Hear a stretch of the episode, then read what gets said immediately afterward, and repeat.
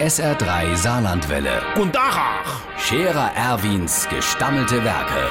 wo wir gerade beißen, pass mal auf. Erwin, einen Moment noch. Iverichens Irmsche, der Wolfgang ist ja perfekt zweisprachig. Der kann ja genauso Deutsch wie Französisch schwätze. In zwei Sprachen.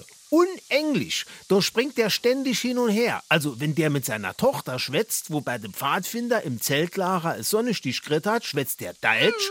Wenn er mit seiner Frau telefoniert, Französisch. Und mit seiner Kollegin Englisch. Hat mir der Zibbels Manni erzählt. Und der John ist Engländer und schwätzt fließend Deutsch. Der hat jetzt das Angebot nochmal überarbeitet, die Zahlen haben gestimmt und ist sich jetzt mit seinem Kollegen Christian ähnlich, auf Deutsch.